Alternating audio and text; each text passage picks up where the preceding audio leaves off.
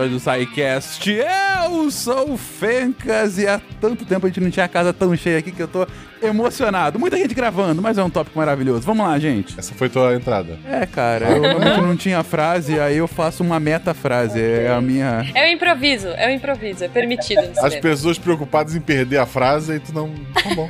Exatamente. primeiro. Tu podia botar qualquer frase, Eu vou até mudar minha frase.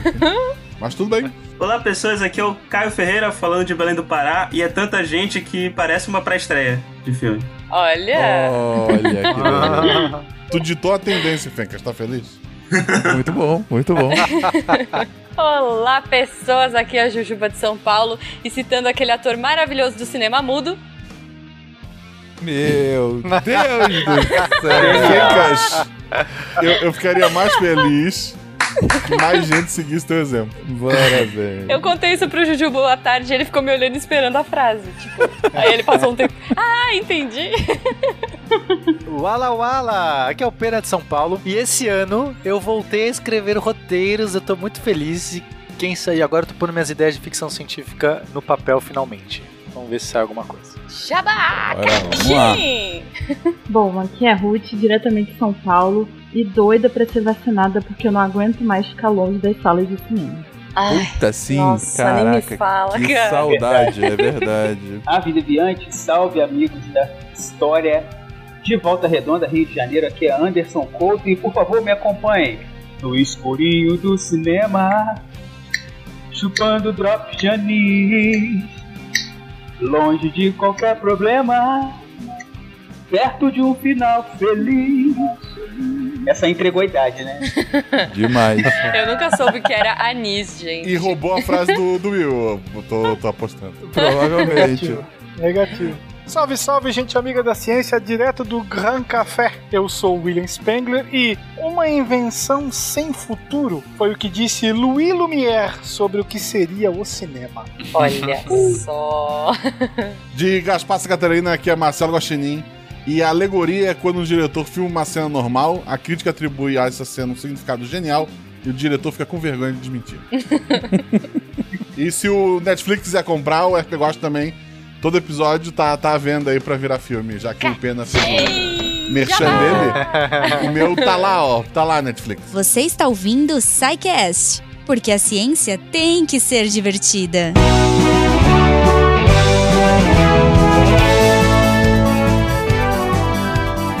E chegamos a mais uma sessão de recadinhos do SciCast. Eu sou a Jujuba e antes da gente pra esse episódio mara, eu queria lembrá-los aí que o Cambly, o nosso parceiro aí, essa plataforma incrível que conecta alunos que querem aprender inglês a professores nativos que estão prontos para a sua necessidade, o seu nível de inglês e o que você deseja. Se é business, se é é, sei lá, para aprender a ler, para aprender a escrever, para melhorar os seus artigos, para cara, o que você imaginar tem um professor preparado para te atender, tá bom? E aí lembrando sempre, né, o legal do Cambly é é do seu jeito, é na sua hora, é quantas vezes você quiser.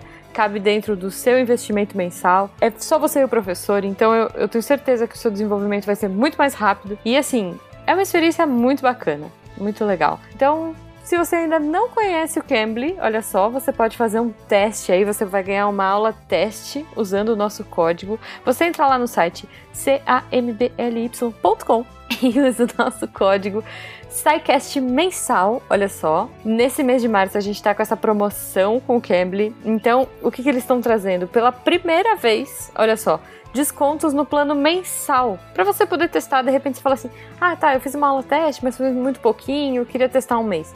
Não tem problema. Você vai ter desconto até o final do mês de março, olha só, além da sua aula grátis aí que você vai ganhar. Então, usa o código SciCast mensal ou clica aqui no link do post que você vai ser direcionado direto para o nosso desconto, tá bom? Então aproveita, depois vem aqui e me conta o que, que você achou da sua aula teste e o que, que você tá achando do Cambly se você estiver fazendo. Como que você fala comigo? Contato scicast.com.br naquele Fala que eu discuto arroba Portal Deviante nas redes sociais, Twitter e Instagram. E sempre a forma mais legal de interagir com a galera, com os participantes e com os ouvintes do episódio é pelo post lá no Portal Deviante. Então você entra no portal, clica no link do episódio e lá no final vai ter uma parte para comentários, tá bom? Então aí você pode pôr seu GIF, você pode pôr sua piadinha. Putz, não falamos de Prometheus. Enfim, fica à vontade para comentar aí sobre o episódio e sobre suas dúvidas, sugestões. Eu tô empolgada porque eu tô nesse episódio, então olha só. Espero que vocês gostem, que vocês se divirtam. E eu gostaria de agradecer também aos nossos patronos, olha aí, que fazem parte dessa nossa família deviante e que tornam a ciência divertida e possível no Brasil. Se você quiser fazer parte, a partir de um real, PicPay, Padrim ou Patreon, você já ajuda financeiramente. E se você não puder, não tem problema. Divulga para seus amigos, compartilha, vamos levar a ciência para todos os cantos do Brasil e do mundo. Por hoje é só, gente. Não esqueçam que lá no finalzinho tem os recadinhos da Deb sobre os textos da semana, daquele jeito fofo da Deb. E a gente se encontra aqui na semana que vem. Beijo para vocês e um bom final de semana.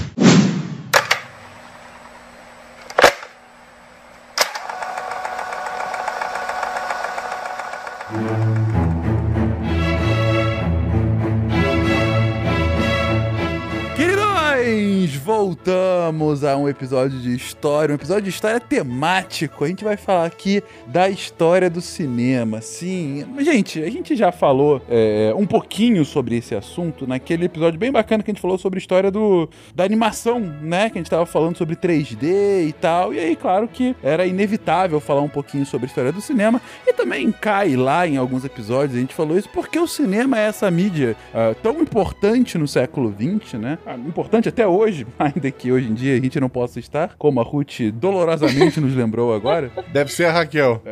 É, deve ser. Essa arte. Essa arte, essa arte que acabou é, conquistando o mundo, conquistando a, a população como um todo, virando uma indústria multimilionária em mais de um país e que, enfim, hoje já faz parte da nossa cultura. Já faz parte da nossa cultura. A gente tem uma construção cultural que ela é feita a partir do cinema, que ela é documentada pelo cinema e, enfim, faz parte do nosso dia a dia a sua presença, seja na própria sala do cinema, né? Enfim, você ir lá naquele lugar e ficar é, vendo por uma hora, duas horas, três horas um filme, seja vendo filmes em casa ou agora essa, essa inovação, né? Que é o streaming e você conseguir ver uh, filmes, enfim, pela internet direto.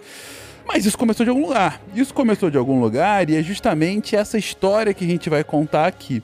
Onde que a gente pode dar, de fato, o, o pontapé inicial, gente? Com, onde, onde é que vem... É, porque assim, cinema acaba sendo, uh, da mesma forma que a gente brinca que física nada mais é do que matemática aplicada, o cinema nada mais é do que teatro aplicado. Mas é mais do que isso. A gente tá falando aí de uma tecnologia, a gente tá falando aí de uma indústria. Então, como que a gente pode de fato dar o pontapé inicial do cinema? Diferente do que normalmente se pensa, o cinema não surgiu da noite para o dia ou do dia para a noite. Né? Se costuma convencionar que apenas os irmãos Lumière, Auguste e Louis, que eram industriais franceses, tiveram essa sacada lá nos últimos dias de dezembro de 1895, mais precisamente no dia 28. Mas não significa que isso realmente foi tão simplório, né? O, o cinema foi isso significa dizer, por exemplo, que o cinema não foi influenciado por outras técnicas ou artes. É, não foi bem assim, né? Em várias partes do mundo, várias pessoas construíram ou buscavam construir máquinas, aparatos, experiências científicas até que buscavam captar uma imagem em movimento. E aí a gente pode puxar essas raízes mais profundas até mesmo lá nos estudos da perspectiva do Renascimento, lá com Da Vinci, para a gente começar a falar daquela o início do 3D, a imagem, né? É, querendo talvez buscar mais para um, um, realismo da figura. E aí, obrigatoriamente, depois a gente vai ter que falar da fotografia e as grandes invenções, as grandes novidades, principalmente a partir da segunda metade do século XIX. O cinema será fruto da ciência, o cinema será fruto da tecnologia aplicada. Afinal, o cinema é a arte de enganar as pessoas achando que elas estão vendo o movimento e emocionar elas ao fazer isso. É, inclusive, na palavra cinema vem de kinema, né? Que é movimento. Assim como você fala energia cinética, esse cinética aí vem de, de movimento, é a origem grega é kinema. E tem muito a ver com tecnologia que o Will tá falando, porque a gente já tinha então o teatro já bem estabelecido desde, né, assim, já tinha o teatro grego, mas a gente teve o teatro medieval, a gente já teve vários é, expressões artísticas que era feito com o público, num palco, numa, no- é, às vezes num, num- enfim, na rua muitas vezes, e que eram expressões artísticas que tinha essa coisa da interpretação, que tinha essa coisa de você declamar um roteiro, um texto, de, de fazer contar as histórias, sejam bíblicas, sejam mitológicas, você contava a partir do teatro. Mas o cinema ele vai agregar várias artes ou vários é, movimentos artísticos num só. Tem por isso que as pessoas vão falar da sétima arte, porque ela vai acabar integrando muitas coisas. Então você vai ter essa, essa questão da, da expressividade artística do teatro, mas você precisa de um artefato, você precisa de um aparato, alguma coisa que vai capturar. Então vai- a gente vai falar muito de fotografia. O- o- a ideia por trás do cinema é a câmera escura, que é uma ideia muito antiga, que as pe- a humanidade já conhece, talvez assim, desde os egípcios, o princípio da câmera escura. Que que, que é o princípio da câmera escura? Se você tiver um- uma sala escura e você fizer um pequeno furinho, tiver uma pequena entrada de luz nessa sala, você vai ver no fundo dessa sala uma imagem do que está fora invertida. Isso é muito interessante. Esse- é, sabe, se você montar uma tenda no deserto e abrir só um furinho, você vai ver no fundo da tenda uma imagem invertida. Então esse princípio é muito antigo, já era muito conhecido, mas ele não era muito aplicável, porque para você para você fazer de fato o cinema, você precisa capturar isso, você precisa capturar essa imagem, você precisa da fotografia, né, de escrever, de grafar os fótons, grafar a luz. E isso só vai surgir no século XIX, mas a gente teve no meio do caminho diversos cientistas ou estudiosos ou experimentadores que brincaram com essa questão da câmera escura. O Da Vinci foi um desses caras que criou os aparatos para isso. Mas a questão é, a gente não tem como registrar. A gente pode brincar num teatro de luz e sombra. Então era isso, né? Dava você, você fazer assim uma brincadeira usando luz e sombra, projetando imagens, mas era tudo meio que no ao vivo ali.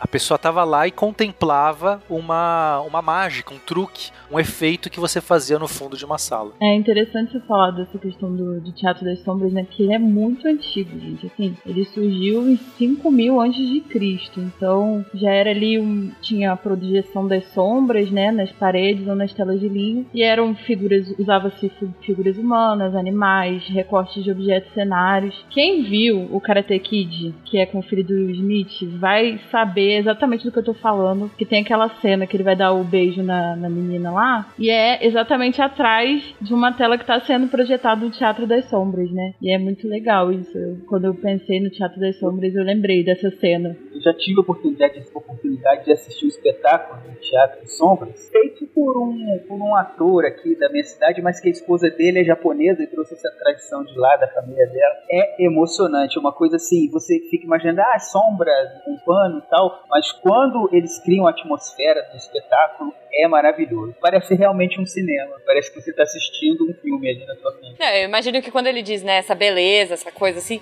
não sou eu, Jujuba, com a mãozinha ali imitando um coelhinho na parede, né? É, é uma parada que tem muito mais profundidade, e não de campo, mas de narrativa aí. Não, sem dúvida. Eu- não, mas assim, ao mesmo tempo, é claro que tem essa profundidade, mas é, é- a- ao mesmo tempo é um negócio relativamente simples de fazer, né? Eu lembro que no, no escola, na escola a gente fez algumas coisas de teatro de sombra e tal, que era bem interessante e, e que dá realmente uma um potencial para asas da imaginação, né? Você coloca ali um ou dois personagens e tal e consegue dar vida àquilo só utilizando a sombra, né? É, isso, isso, é- isso é bem interessante. Ah, mas de onde é que vem o, o, o pulo do gato? Porque eu brinquei no início que é, é, o cinema seria então um teatro aplicado, mas até pela descrição que o Pena comentou e os demais depois complementaram, na verdade é a fotografia aplicada, né? É a fotografia em movimento. Ah, quando que dá realmente o estalo de falar, puta, pegar um monte de fotografia, uma em sequência da outra, e eu consigo fazer essa imitação do movimento? Nós tivemos vários brinquedos, vamos chamar assim de brinquedos óticos, né? Construídos antes do cinematógrafo, que vai ser a, a principal, o principal aparelho vai cumprir essa missão. Né? Então a gente pode falar da lanterna mágica, a gente pode falar do flipbook. Quem nunca brincou de flipbook na escola? Ai, Então você desenha nas páginas ali e faz o, o movimento ali de passar as folhas com o dedo. Deveria estar estudando. Estou fazendo uma animação no canto do caderno. É, exatamente, ou no canto do livro, né? Tem até uma animação, deixei no link ali no, no post, de um flipbook bem simplesinho, um tiroteio entre dois personagens ali, feito assim também. Mas isso aí provavelmente todo mundo já fez. Né? E aí você fala do. Tem outras máquinas aí, o praxinoscópio, tem o zootrópio, mas aquela que a data de nascimento oficial do cinema, vamos chamar assim, foi a sessão do dia 28 de dezembro de 1895 lá no Grand Café, né, na França, com a com uma data que consolidou o cinematógrafo, que vai ser patenteado pelos irmãos Lumière, como um aparelho que conseguiu sintetizar com mais qualidade né, o- os feitos e ganhos tecnológicos das pesquisas científicas sobre como imprimir imagens e apresentar essas imagens em, em movimento. O cinema é fruto da Revolução Industrial, mais especificamente da Segunda Revolução Industrial. Você está falando sobre esse aparelho, o cinematógrafo, é, que já é meio que o nosso conceito, é um projetor que consegue passar diversas frames, diversas fotografias, e ele também consegue é, filmar. É interessante que surge esse aparelho que ele tem essa capacidade de fazer os dois, porque você teria que ter uma câmera para poder passar um filme, mas para você ter a câmera para passar o filme, já tem que ter um aparelho que vai passar o filme e vice-versa. Então, assim, faz sentido surgir como um aparelho que consegue fazer as duas coisas. Depois eles vai ser separado. Mas aí a gente tem que recuperar também a invenção da fotografia. E a inven- a invenção da fotografia acontece é, no começo do século é, do século XIX e, e eram fotografias de alta exposição. Então as pessoas estavam de fato descobrindo um mecanismo. Então a gente tinha aqueles aparatos todos que o Will falou, essas brincadeiras que eram todas ao vivo, aconteciam a ilusão do movimento ocorria enquanto você contemplava aquela cena, aquela lanterna mágica que é girando e projetando figuras na parede, tudo aquilo. Mas é, o flipbook também dá essa, essa sensação do movimento. Ou seja, as pessoas começaram a entender que existia uma questão da persistência da retina. Se você passava imagens estáticas, frames, é, quadros rapidamente. Você, a nosso cérebro, nosso olho, a, a- primeiro a retina, acontece na retina. Nossos sensores, né? A retina tem diversos tipos de sensores, cones e bastonetes que, sen- que sentem a luz. É, é, quando uma, uma imagem é registrada, ela ainda persiste por um certo tempo. Aqueles sensores acendem e demoram um certo tempo para apagar. Isso é muito rápido, mas se você estiver passando mais rapidamente ainda esses frames, você tem a sensação de um movimento. É uma ilusão, é apenas uma ilusão.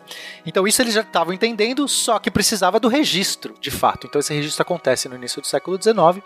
É, no começo, era, como eu falei, eram fotos de alta exposição. Você tinha lá a película, a invenção da película, que ainda era uma coisa muito pouco sensível. Então acho que a primeira foto teve uma exposição de 8 horas Caraca. da sacada, acho que foi o Nicéphore, que é um francês que fez a primeira foto. E daí, isso foi avançando muito rápido, então durante todo esse século XIX, a gente vai tendo aprimoramento, as pessoas começam a registrar de fato as suas, as suas fotografias, que era algo muito caro, e aí abre então espaço para o desenvolvimento do cinematógrafo, que embora tenha sido patenteado pelos irmãos Lumière, não é uma invenção dos irmãos Lumière. A invenção, na verdade, é de Léon Bouly, que é também um francês, que era um cara que não tinha muito recurso e tal, ele inventa esse aparelho e ele acaba vendendo os direitos para os irmãos Lumière. Também porque, assim, sabe aquela coisa, o cara não sabia exatamente o que fazer com aquilo, é, e ele não tinha recursos, ele não tinha um prestígio que os irmãos Lumière já tinham, então a gente acaba achando, tem muita gente, assim, tipo, na história normalmente, acaba atribuindo ao- aos irmãos Lumière a invenção, mas de fato eles de- ele deu uma lá de Thomas Edison, meio que patenteou só. Vai ver, ó, que é por isso que ele falou assim: ah, isso aí não vai dar em nada, porque ele queria um desconto na- no rolê, entendeu? Não por acaso, não por acaso, os irmãos e o pai eram industriais da área da fotografia. Uhum. O próprio Thomas Edison teve uma participação nessa história também, não é? Como? É, parece que o pai dos irmãos Lumière teve contato com uma invenção lá que o Thomas Edison Edison havia criado, justamente referente a, a registro de imagens em movimento. E aí sugeriu aos filhos que pesquisassem né, o assunto. Toto, I have a feeling we're not in Kansas anymore. Gente, eu tenho uma dúvida. É, a, a gente tá falando, né? Vocês estão falando que vocês. que a gente coloca aqui é, frames, vamos no quadro a quadro ali, que foi uma coisa mágica. Eu lembro do cinema, do, do, do trem, né? Aquela cena clássica do trem indo pra frente, as pessoas saindo correndo do cinema e tal. Mas tem uma parada que eu não sei se os ouvintes já perceberam. Que nessa época o cinema é meio esquisito. Tipo, se você for assistir alguma coisa, né? Dos, dos teatrinhos maravilhosos dos irmãos Lumière e tal. É, o tempo era meio estranho, né? Era meio aceleradinho demais, era tudo meio. Por que que isso acontece? Isso tem a ver, Jujuba, porque as primeiras câmeras, elas eram manuais, então você girar, você tinha uma manivela, né? você já deve ter visto naqueles filmes antigos, Sim, é. o cara com a manivelinha. Essa manivela que tá fazendo, ela tá puxando a película, enrolando, tem um rolo que vai, né, puxando de um rolo Sim. enrolando no outro, é, é um processo. E a velocidade com que isso acontece é a sua velocidade da manivela. Então depende do, do cara que tá ali. É, assim, tá claro que a pessoa, é, a pessoa é meio treinada, né? Ela deve, né, tem que ter uma habilidade Uhum. para ficar girando de uma maneira constante, mas nenhum ser humano consegue manter uma constância perfeita com uma máquina.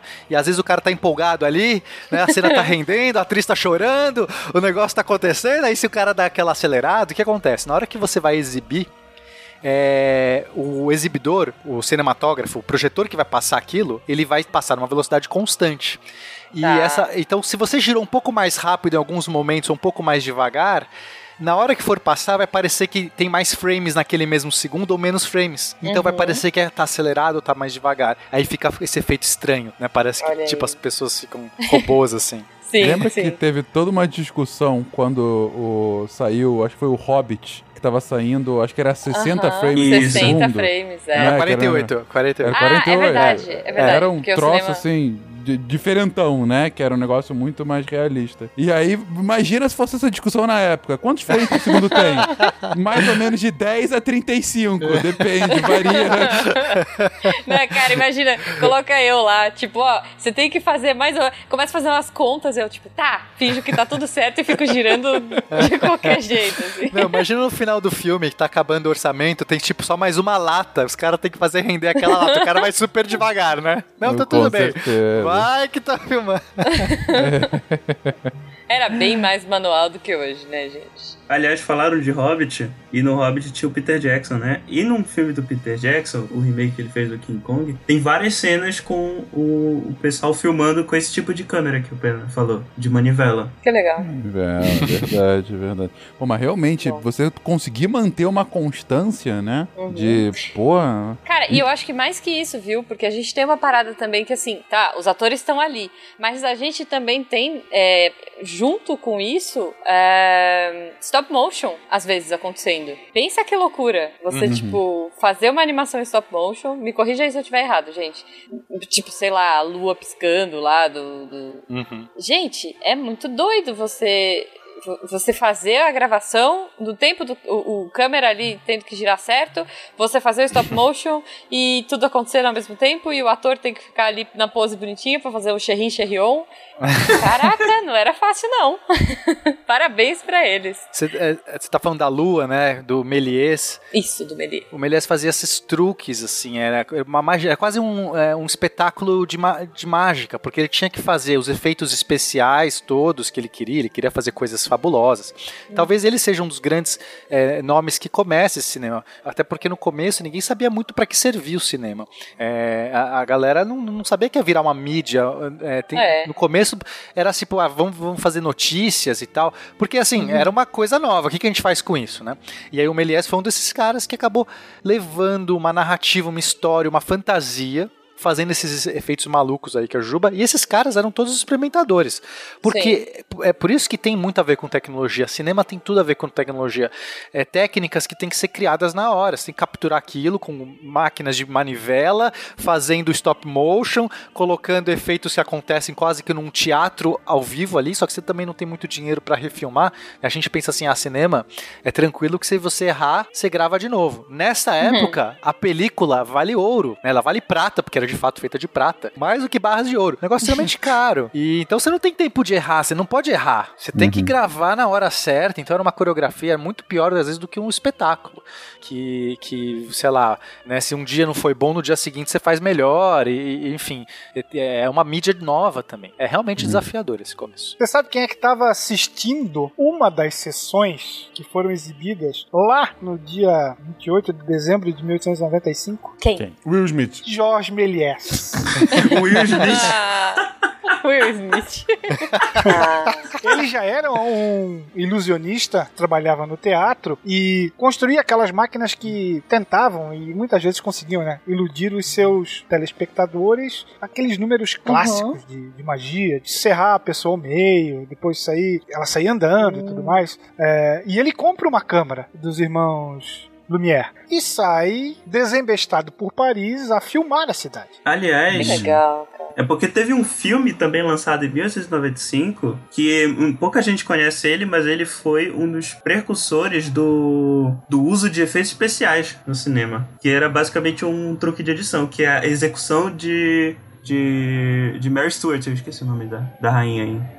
Em português. Mas, mas enfim, é um, é um clipe de 18 segundos que eles filmam um, a, a rainha Mary, Mary Stuart da Escócia, né? É, sendo executada. Obviamente eram atores, só que é, é, tem o, no link da Wikipedia em inglês, tem o, o, o clipe inteiro pra poder assistir. Vou até mandar pra vocês, pedir pra deixar no link do post. Coisa sinistra. É, e é, é muito. Pra você assistir assim, tipo, é entretenimento. Imagina o choque das pessoas que nunca viram uma coisa dessa. Acharam que mataram a, a atriz na frente deles. Não, é, falar disso de nunca viram, né? A Ju até comentou aqui da, da famosa exibição do trem, né? Do, do, do trem que tava indo Por que um ao trem? encontro. Hã? É, pra começar, por quê, né? A pessoa era sádica. Mas é, é, é, a a pergunta é, de fato, houve esse assombro, né? Porque os relatos que a gente vê é que, de fato, o trem tava vindo é, na tela, né? E aí, quando via chegando, as pessoas da plateia se levantavam com medo que ele fosse sair da tela e tudo mais. É,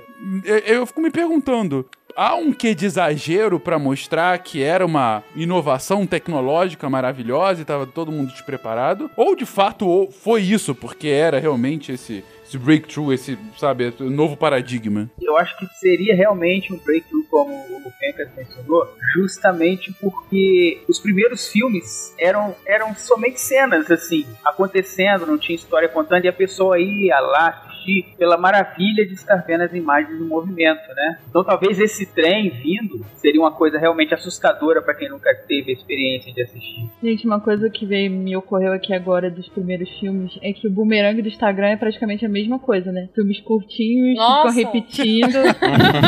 É a mesma verdade, coisa pra cara. mim. Me ocorreu agora, assim, lampejo. Então, É Ruth, verdade. filma um trem e mostra, assim, pra, pra sua avó. Vó, você fica com medo disso? Alguma coisa assim, sei lá. Não, mas aí, ô Fencas, tu tem que levar em consideração que a avó dela já entrou em contato a vida toda com cinema, televisão. Eu É. estou brincando, Não, Caio. e, e eu acho também, olha só, que era uma parada que era uma sala escura, eles não sabiam o que esperar, né? É tipo o It, né? Eles imaginaram que era o It lá do, do filme, que tem a cena que ele sai do projetor. Então, É. As primeiras viagens de trem de passageiros, as pessoas passavam mal com a incrível velocidade de 14 km por hora. É, então. Tá vendo? 14 cara? quilômetros, né? Eu lembro que você falou isso da última vez, é realmente. 14 quilômetros é alguém correndo, cara. Alguém correndo corre mais do que 14 quilômetros. Pessoas passavam mal. Então, então, é, deve ter sido um rolê muito mágico. é por isso que eu digo, o, o, o gênero mais antigo do cinema é o terror. Muito bom. E agora temos aí uma volta ao cinema com o TikTok. Boomerang, sei lá. Inclusive, ó, o- esse, esse, esse curta-metragem que eu mandei pra vocês, ele é considerado o- o- um dos primeiros, se não o primeiro filme de terror. Ai, gente, eu queria falar um pouco ainda sobre a influência da fotografia, né, nesses filmes. Vai lá. Porque a gente fala assim desse movimento, né, que era pequenininho, eram frames muito pequenos, né, não chegava, obviamente, a três horas de um Hobbit, era um negocinho de cinco segundos, e a gente percebe que as câmeras estavam sempre paradas, o que fazia o movimento era o objeto, né, porque isso é uma influência da fotografia, daquela imagem, aquela câmera parada, estática, então isso é, sim, uma, uma influência, né, do, do- das fotografias de antigamente, né, então... Sim. E acho que até de imaginar, é, ta- talvez eles não tivessem nem essas manhas, né? O cara tá ali, coitado, rodando, tentando rodar o filme no tempo certo. Imagina se eles falam, anda aí pra esquerda agora. Agora anda, desgraçada. Anda não tropeça, né? E continua na mesma velocidade da manivela. E eu imagino que não era, não era uma GoPro, gente. Devia ser um tolete de câmera, né? Imagina, imagina a galera vendo, tipo, a gritaria que devia ser os filmes desses, já que as câmeras não captavam som. Então também, imagine o bando de gente fora do frame da câmera, o, o quanto isso não acontecia. É verdade, é verdade.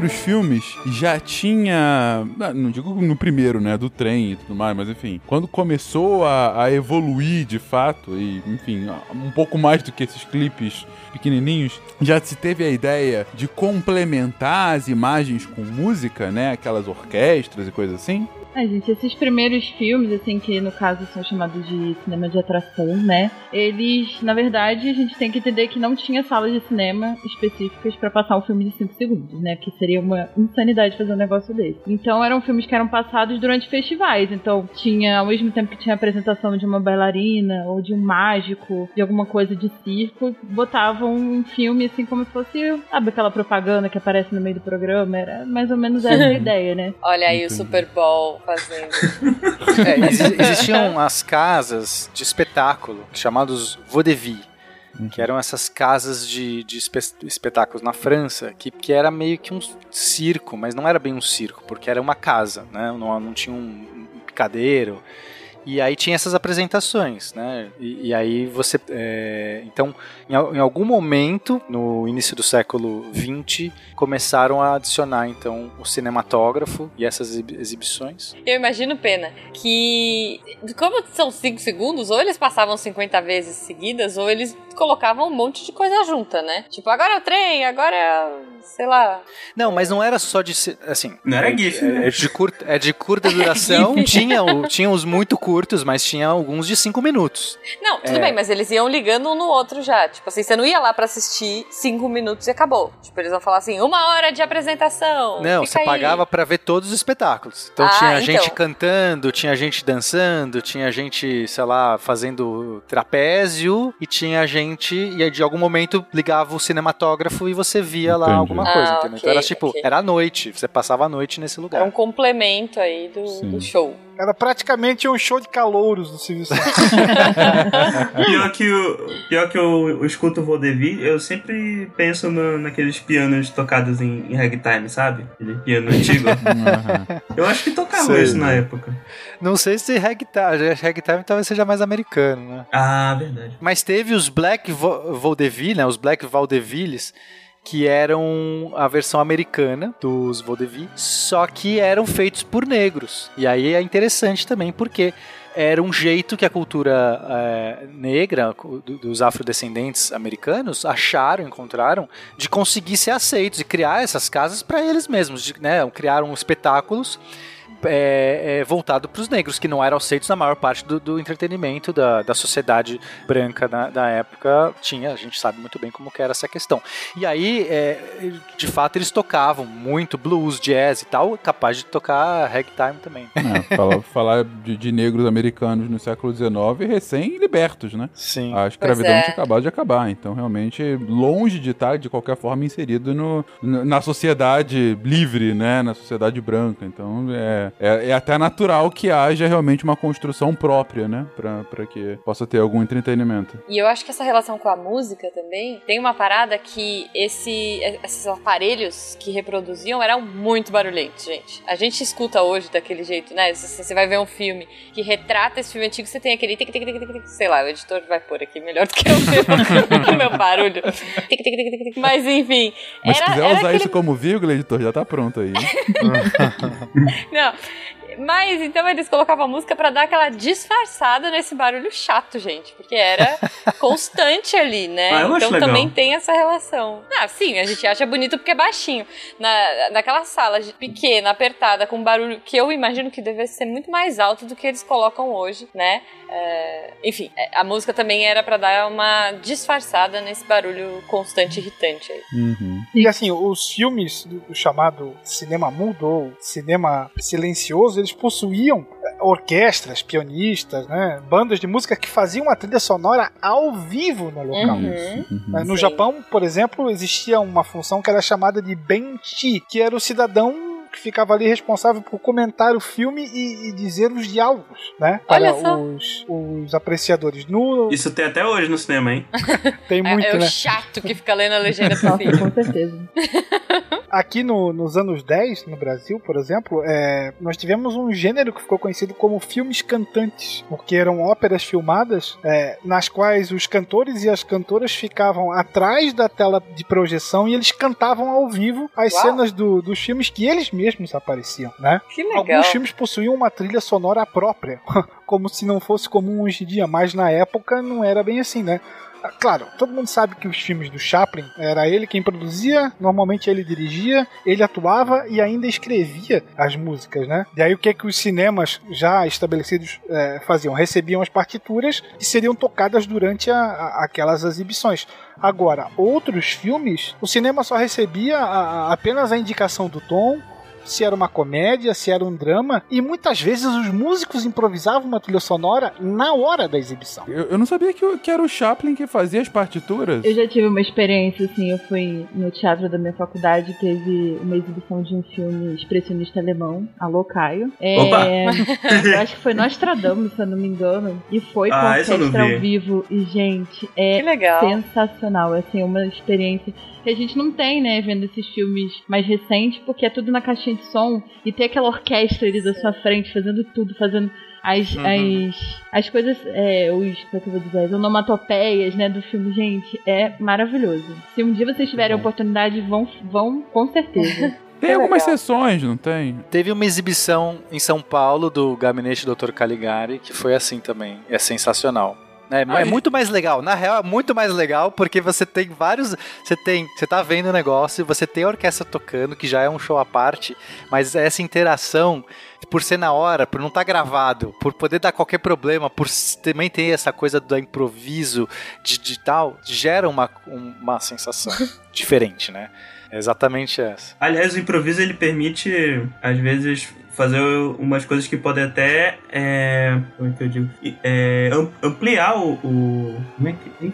Me fugiu a palavra, mas tipo, tornar o filme melhor. Por exemplo, às vezes, ao invés de tocar durante uma determinada parte, eles podem simplesmente manter o, o silêncio, né? Pra aumentar a tensão naquela cena. É. Uma coisa que talvez no, no filme original era. tinha uma trilha sonora tocando no, no fundo. É, mas aí você- tá mudando um pouco o filme, né? Porque naquele momento o, o, o diretor, né, ele quis colocar a música porque ele quis passar aquela mensagem. Então, se você tá mudando até assim, eu acho que aí mata um pouco o sentido. Você tá reinterpretando o filme, né? Então, eu acho uma, uma experiência válida, inclusive. Será? Não, não sei se eu, como, como diretor, ia ficar feliz. Sabe? Bom, de- é, esses diretores antigos não ligavam, né? Porque eles falavam, ah, aqui ó, é feliz. Põe a música que você quiser aí, vai. E lembrando que o gabinete do Dr. Caligari faz 102 anos desse ano, então duvido que o diretor fique pé da vida com isso. Você sabe. Você não tem contato dele? Nu- nunca você sabe o que que ele tá pensando no Além Vida. Mas, é, é, mas vocês comentaram disso, eu lembro. Aqui em São Paulo teve também algumas sessões de filmes mais pop, né? Já, já teve sessão com orquestra com de Star Wars, de é, Sociedade dos Anéis, Sociedade do Anel. é, então, assim. Legal, eu queria ter visto isso. É, então. Caramba, a aí última sim. que eu lembro. Aí eu choro, de verdade. Foi, um, foi um, um pouco antes do, da pandemia. Ai, tristeza.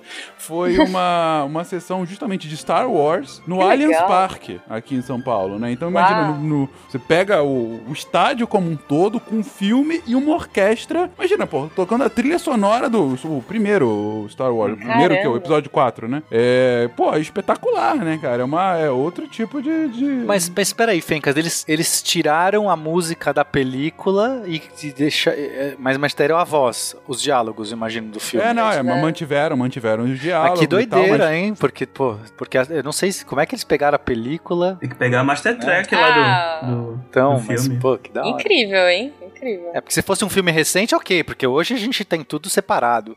Mas tô pensando no Star Wars original, Ah, talvez os caras tem, tiveram que fazer um trabalho. Ah, mas deve ter digitalizado e ter colocado, né? Eu não sei se É, a mas eles, digita- eles digitalizaram a partir de uma track com- é, combinada, entendeu? É isso que eu tô falando. Não, a entendi, película, entendi. eles usaram uma película master, master que já tá com o áudio na película. Entendi. O áudio, entendi. é, o áudio vai, inclusive isso é interessante pro ouvinte, né? Quando surge, tô adiantando um pouco aqui, mas quando surge o, o, o cinema falado, né? O cinema com áudio, você tinha que gravar o áudio num microfone, num aparelho, e depois você tinha que. Então você filmava. Então, primeiro, você filmava uma película que era só a película e gravava um áudio que era só o áudio. Beleza, você tem os dois separados, você pode fazer o que você quiser agora. Só que aí você fazia o master do filme, o mestre, você combinava, você fazia uma. Você exibia uma película numa nova película, você projetava uma película, você tirava foto de uma película, passando num projetor, né? E nesse momento você também projetava o áudio de maneira visual. Você tinha um aparelho que conseguia mexer lá uma. é, imagina uma membrana do alto-falante soando. E essa membrana fazia uma sombra, projetava uma sombra. Não é, eu tô tentando escrever de áudio porque é, é, enfim, depois procure uma foto sobre isso. Mas basicamente é, tinha uma luz que incidia numa membrana que ia oscilando, e isso causava uma sombra que ia mudando, que era projetado na lateral da película. Então se sobrava com uma nova película agora, que tava com uma trilhinha de áudio no canto. Então, tipo, eu peguei, pedi acho que uns 5 milímetros de película para ter essa trilha de áudio e a imagem no lado. Agora essa nova coisa é vira o mestre do filme, você pode copiar à vontade. Se você usou isso de referência, né, pode ser que eles não usaram, pode ser que eles conseguiram recuperar outros arquivos, mas normalmente as pessoas jogam fora o resto. Só só guardam o mestre, o copião, né? Em português a gente chama de copião. E só que esse copião já tá com a- a- o áudio, entendeu? Então seria incrível a pessoa ter que reconstruir a partir disso, tirar, enfim, eu não sei se eu não sei como foi feito, mas achei curioso. Deve ter cópia digital, deve ter remixado. É, po- ou eles podem ter usado uma tecnologia também um pouco nova que é diminuir o som e aí entra um Também, né? Pode ser. O cara do botão. Fica o cara ali abaixando e aumentando o som. Aí o filme, a gente olha o filme, tá estouradíssimo o diálogo. Eu tô super curioso, depois eu vou pesquisar pra entender como foi feito isso. Mas é, mas legal. eu, eu lembro, eu até procurei aqui, tô vendo que tem aqui um anúncio do, do Star Wars, um anúncio do, do Senhor dos Anéis, teve um do La La Land, que faz sentido, né? Enfim, um Olha. musical. É, aí La La Land provavelmente com, com cantor mesmo, né? É, Com gente dançando. É, não, com gente dançando aí eu já acho que é um Subindo no pouco carro demais. pro. Aí vira um espetáculo da Broadway isso, gente. É, exatamente. Eu, que, eu queria que esse daí fosse aquele cinema no carro, que as pessoas, para as pessoas subirem no carro do Guaxa, que é o maior medo da vida dele. Por favor, não. Eu ando com uma vassoura no carro pra derrubar caso alguém suba no meu capô. Imagina, o guarda vai num drive-thru assim, ele tá desinformado, de repente começa a pular em cima dele. Ele pega a vassoura e começa a bater. Sai daqui, porra! Foi o paper agora. Foi que o falou. paper. Foi, Mas posso falar? Ó, a gente tá falando de cinemas aí muito modernos e muito, sei lá, alternativos. Mas como é que surgiram os cinemas? A gente falou um pouquinho dos vaudeville aí, mas e aí? Bom, esses, esses, essas exibições curtinhas, esses mini curtas, eles vão ganhando um espaço no começo do século XX, mas é, em algum momento é aquilo que eu tava falando. Eles não sabem muito bem para que serve, assim, né? Assim, é, eles tentam vários formatos, mas começam de fato a ter eh, pensar numa forma narrativa, como história. Bom, primeiro que você vai barateando o custo da película, então você já pode filmar algo com mais né, com um comprimento maior, aquilo que a gente estava falando. Começo, se você, você só tinha lá 5 minutos de película, o que couber ali é o que você tem. Se você errou, você não tem filme. É, a película era caríssima. Então a gente vai tendo um desenvolvimento é, tanto da, da película, dos aparelhos, e isso vai barateando o custo. E aí você começa as primeiras experimentações, as primeiras pessoas que vão contar uma narrativa, vão tentar fazer uma história como a gente entende hoje. De fato, tem um começo, tem um, tem um meio, tem um desenvolvimento. E, por exemplo, é, nos, no- nos Estados Unidos a gente vai ter a, a formação dos Nickelodeons, que eram também casas como, a- como os vaudevilles lá, né? As- Essas casas de espetáculo, só que aqui já um pouco mais direcionada. O Nickelodeon vem, da, vem da, da- das, das palavras níquel, que é né, um níquel é americano, que é tipo uma moedinha. É, com a palavra Odeon, que seria do grego é um teatro, né? Um anfiteatro, uma, um estabelecimento é, é, fechado. E, e, então nesses lugares eram passados esses, esses, é, é, esses curtinhas que tinham de 5 a 20 minutos e já, já começou a ter um, umas histórias sendo contadas na tela, né? Com cortes. 20 minutos já era o Senhor dos Anéis da época, né? O irlandês. Sim. Inclusive nos Nickelodeon já começou a surgir essa questão de ter um, um piano ali para acompanhar, né, as, as cenas. E também é importante falar que esses Nickelodeons no começo eles eram frequentados muito pelas camadas mais populares, né, porque era uma moedinha, então era muito barato, era uma diversão que, que era bem acessível porque Ah, níquel de, de sei lá, níquel é, é uns centavos, né? É, 5 é, centavos. 5 cents, é verdade. Então, tipo, era o Pulp Fiction do cinema, né? Como assim? Olha aí. Pulp Fiction do cinema. Ah, É isso mesmo. Agora, ninguém mais tá impressionado. Eu ainda tô aqui absorto com o Nickelodeon. Pra mim era um Exato. canal de TV infantil. Exato! E que quando vocês falaram aí, ah, tem o Bob Esponja, sei lá, sabe? É, sapateando em cima do piano. Que, que joga slime nas pessoas. Caraca, Isso. gente. Eu não sabia que a, que a origem era dali. Assim, faz todo sentido a, a origem da palavra. Deu pra entender agora o Nickelodeon. Aham. Mas pra mim continua sendo Nick, Nick, Nick, Nick, Nickelodeon. Era assim que a gente ouvia quando era. Ai, Olha aí outra vinheta. Ó, outro. Aqui, editor. Old age. It's the only disease, Mr. Thompson, that you don't look forward to being cured of. É engraçado a gente perceber que os Nickelodeons, né, como eles eram frequentados pelas camadas, assim, mais de proletário mesmo, gente, galera que trabalhava em fábrica, também tinha é, muito imigrante. E aí, como não tinha diálogo nos filmes, a galera ia pra lá porque eles entendiam o que estava acontecendo, né? E aí, legal. é, até o governo mesmo e algumas instituições começaram a usar os Nickelodeons para dar a esses recém-chegados é, algumas informações sobre algumas leis e costumes americanos. Mas É uma boa, uma boa forma, realmente, de massificar a mensagem, né? Exatamente. É. Teve pessoas por aí que usaram isso aí como uma coisa ruim, né? Mas isso aí é papo, papo pra outra pauta, gente. É, é, é uma boa forma de massificar. Não quer dizer que a mensagem é boa, mas que é efetivo, é. Fala aí, Will. Durante o século XIX, mais especificamente na segunda revolução industrial, a indústria explode, né, nos países desenvolvidos da Europa e nos Estados Unidos. As cidades se tornam cada vez maiores e a população passa a se concentrar. Ela tende a se tornar mais urbana do que rural. E aí você já tem é, a eletricidade, já começava a se a tomar conta, a organizar a vida do trabalho, né? E o cinema é, vai ser apresentado como um atrativo popular que inundava essas cidades também, né? E aí tanto é que não vai ter a- ainda uma casa específica para essas exibi- exibições. Vão ser exibidos em feiras, em vaudevilles, em casas de espetáculo, em circos, né? Por isso o, o termo cinema de atrações também. Uhum. Eu, eu gostei que no início do episódio você estava puxando ah, de que a invenção do cinema ela é relacionada à própria segunda revolução industrial, né? Você puxou muito nesse ponto. Isso. Tanto que a frase que, que, que o Louis Lumière fala ali, que, que ele não via, é, pode parecer que o cinema fosse uma coisa a ser relegada, mas a gente tem que entender o contexto da época, Uhum. né? Porque assim, é, para eles, para os irmãos Lumière, tratava-se de mais uma novidade tecnológica no meio entre tantas outras que pipocavam naquela época. Aí a gente está falando de luz elétrica, trens, máquinas, entretenimento, né? Que tinha como objetivo, pelo menos utópico, para melhorar a vida das pessoas. Então, se essas invenções tecnológicas todas transformavam a vida das pessoas nessas grandes cidades, o cinema entendido por eles era uma invenção sem futuro, sem quase que utilidade. Eles não enxergavam nessa tecnologia é, outras possibilidades, senão aquelas de, de que eles poderiam ser. Assim, vai ser trocado daqui a pouquinho. Ele vai ser superado e ele vai cair num ostracismo. A ideia deles era essa. Uhum. E, e ao mesmo tempo que pensaram que, que cairia no ostracismo, essa invenção, que, como você disse, acaba sendo fruto desse tempo da Revolução Industrial,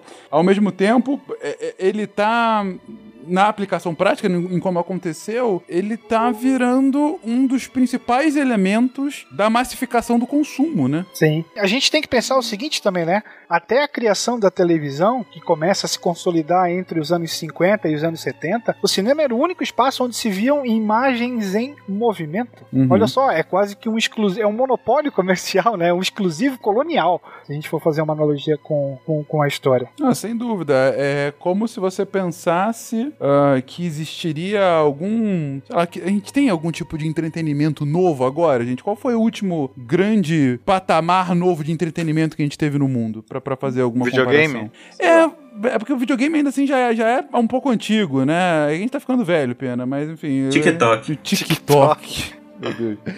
Assim, eu acho que é difícil fazer mesmo a comparação, até porque hoje a disseminação de Negacionismo. negacionismo é, é uma forma de entretenimento pra muita gente, sem dúvida alguma. Mas digo, não tem uma hoje algum tipo de puta, algum tipo de entretenimento que, que vai se massificando e é um negócio novo assim. É difícil sequer a gente entender, né, isso como é realmente uma, É, uma mudança. Podcast, olha aí. Podcast é uma possibilidade. Esse é o ano do podcast. Ano Agora vai, né? Agora vai. Mas assim, ok, então a gente teve, pô, o videogame um pouco mais, talvez a internet, né, como também uma, uma forma de entretenimento, principalmente a, a partir do- dos anos 90, né? É, e agora com o streaming, que, que é um negócio que realmente pegou a partir dos anos 2010. Mas ainda assim, é- é- o streaming é, você tá vendo a mesma coisa, só que com mais comodidade. Não é um, um patamar novo, né? Uhum. É. Então acaba sendo de fato um negócio muito diferente do que a gente consegue de fato imaginar, né? Além de mais comodidade, a pipoca ainda é mais barata. Ah, pô, mais barata não, você não precisa vender o seu rim pra comer pipoca, né? Essa é a diferença. Mas então, isso que eu achei interessante dessa sua provocação, Will, porque de fato a gente tá, tá, tá comentando aí sobre. Um, um- e foi o que a Ruth falou antes, né? Inclusive, um instrumento de massificação da mensagem, né? E aí, já sendo utilizada inicialmente pelo próprio Estado, no caso, né, Ruth? Tá passando aí a forma, uma mensagem específica para imigrantes, enfim, de uma forma muito mais ah, fácil e barato do que um agente de imigração se for falar contigo, né? É, exatamente. Já tava todo mundo ali mesmo, já era mais fácil deles entenderem, não precisaria ter um tradutor pra falar com esses imigrantes, então, né? Por que não usar?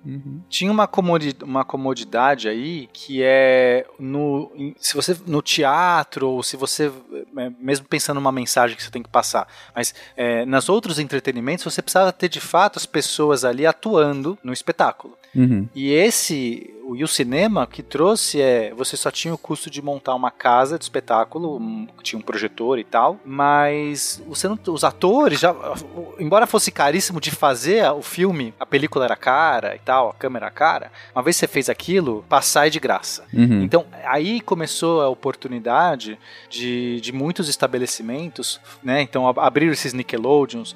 Na França também, os vaudevilles começaram a se especializar né, em casas de, de exibição. Então, começou a... É, é caro você manter lá um hall de artistas na sua noite, que você vai passar e tal. De repente, você fala assim, cara, eu tenho poucos recursos, eu vou montar só esse negócio aqui, vai ter uma galera que vai vir, porque começou a ter histórias a serem contadas que não era só coisinhas de, de 10 segundos. Começou a ter filmes de 5, 15, 20 minutos, que já, já tinha um fluxo de pessoas que podiam pagar esses níquels. Você não ia pagar um espetáculo do Circo du Soleil, você ia pagar o, o filminho ali de 15 minutos. Mas era o suficiente, você já tinha um fluxo de pessoas que estava consumindo aquilo, queria consumir alguma coisa. Aquilo era uma oportunidade de você se reunir, sair, ter algum entretenimento que talvez fosse inacessível. Então por isso que as camadas mais baixas começaram a, a seguir nisso, porque era uma casa barata também de se construir. E essa pro- proliferação de casas que aconteceu nos Estados Unidos, na França, eh, na Inglaterra, você viu de fato um mercado surgir. Não tinha mercado, assim. Quando começou o cinema, não existia mercado. Ninguém sabe o que era aquilo.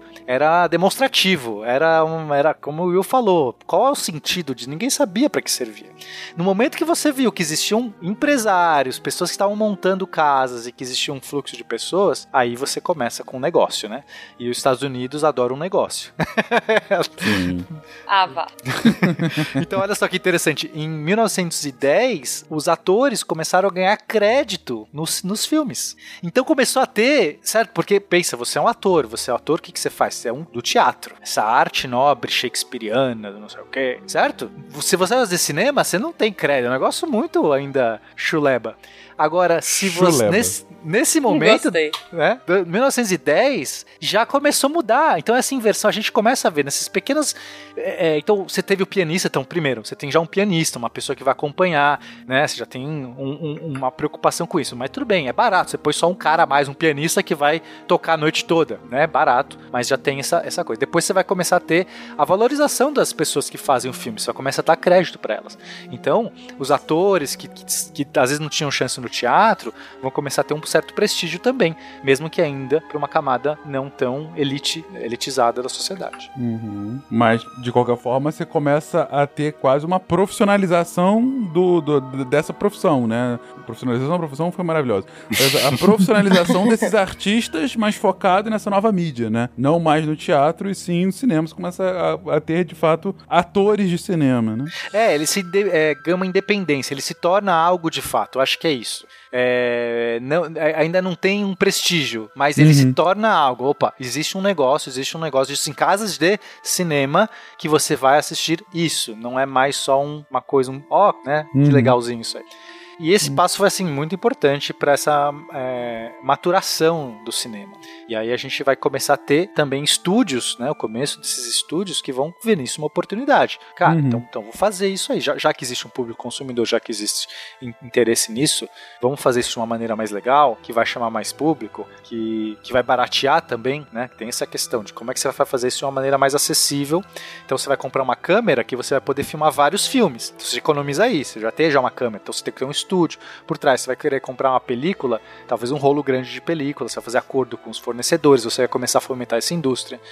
E, e, e aí foi um movimento que foi muito rápido, assim. Então, Hum. né, a partir de 1915, a gente já começa a estar falando de uma de, de um de, filme se estabelecendo mesmo. A gente está falando talvez desses primeiros filmes que a gente, tá- que, não sei, quem gosta de cinema, os amantes de cinema já assistiram, né?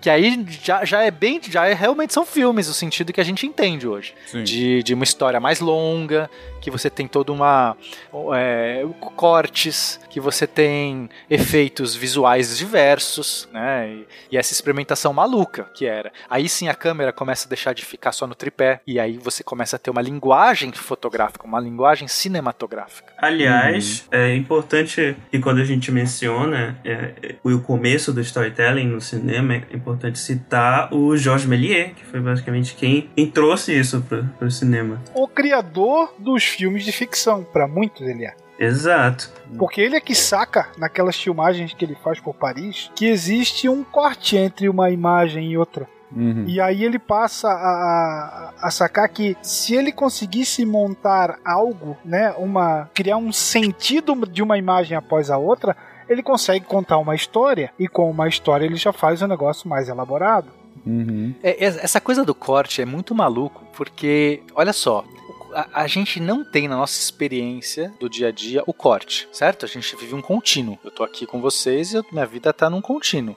É, a questão é, como é que pode funcionar? O, o corte é um salto instantâneo no tempo, no, no espaço, que você se, é teleportado para uma outra visão. Uhum. É, a pergunta, se os caras passavam mal com, com, uma, com um trem de 12 km, 14 km por hora, 14. né? É, Essa mudança de perspectiva de um segundo é algo que tipo, foi questionado. É, demorou, né, para você começar a usar isso, porque a primeira questão é, nossa, isso aqui é muito maluco, não vai funcionar. Como é que você tá aqui, de repente você tá lá?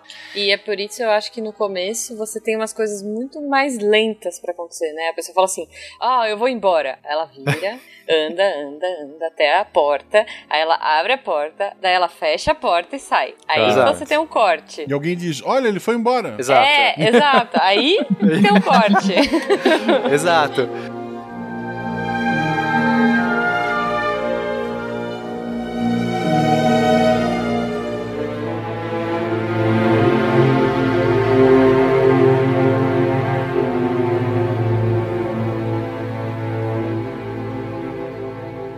Foi a Ruth que comentou agora do, do Karate Kid mais recente, né? Com o filho do Um Kung Smith Fu e tal. Kid, né? Porque o de Kung Fu Kid, é verdade, é verdade. Nem se eu tivesse cabelo. Que é melhor que o original. Melhor que o original. Bom, pode ser, É. mas é, eu, eu revi o original recentemente, inclusive, uma ótima experiência bom. com a minha esposa, que nunca tinha visto. Então foi a primeira vez que, que, que, que ela viu. E devo dizer, eu até comentei isso no Twitter. Quando acabou o filme, ela estava torcendo, gritando do meu lado: Vai, chuta ele! Aquele na-" É, ela, ela realmente entra no negócio. Foi, foi divertidíssimo. Ai, mas esse filme Agora- é perfeito, gente. Eu amo também. Não, Nossa. é muito bom, é, é uma história muito boa. Agora, foi o que a Jujuba falou. É um filme lento. Então, É. quando, é, é, na, sei lá, na parte da praia, que, que ele é chutado logo no início, né? Que, que ele encontra quem vai ser o vilão do filme e tal. Spoiler, né? do- Não, do cara, filme. o vilão do filme é ele. É ele, né? Sim, de fato. Mas enfim, É? quem vai ser o vilão nessa, nessa visão. Aí o Cobra Kai pra confirmar, né? Então, spoiler de Johnny 84. Lawrence é o Karate Kid. que de Karate não tem nada, né? Convenhamos também. É verdade. É. Qu- Quando ele encontra o Johnny Lawrence na praia e tal, ele recebe o chute. O final dessa cena é tipo, aí a menina vai falar com ele: Não, deixa eu te ajudar. Ele, não, não quero ser ajudado, não quero. Aí ele vai andando. Não, não quero ser. Não sei por Tem que que- faz com a vozinha isso. bem fininha. Não sei por que faz isso. Não sei. Não sei. E fica tipo uns 15 segundos. E não faz o menor sentido. Por que, que não tem o corte, sabe? Próxima cena. E, e o filme É. todo é assim. e Não, não, não tem uma. Um, o mesmo, assim, a mesma constância de corte que a gente tem hoje aqui, né? Pô, coloca isso pra 1915, eu imagino realmente como é que. quando é que tava realmente. Não, isso, isso é muito legal. Quando a gente vê a, a- a evolução dos filmes, essa é a primeira coisa que a gente percebe. O ritmo. Então, você tinha uma necessidade de explicar muito mais nos filmes an- antigos. E pra hoje você salta, você faz inversão temporal, você, você coloca. Você muda o texto. Tipo, hoje é liberado, né? A gente já tá Sim. vendo. A, a linguagem já se estabeleceu.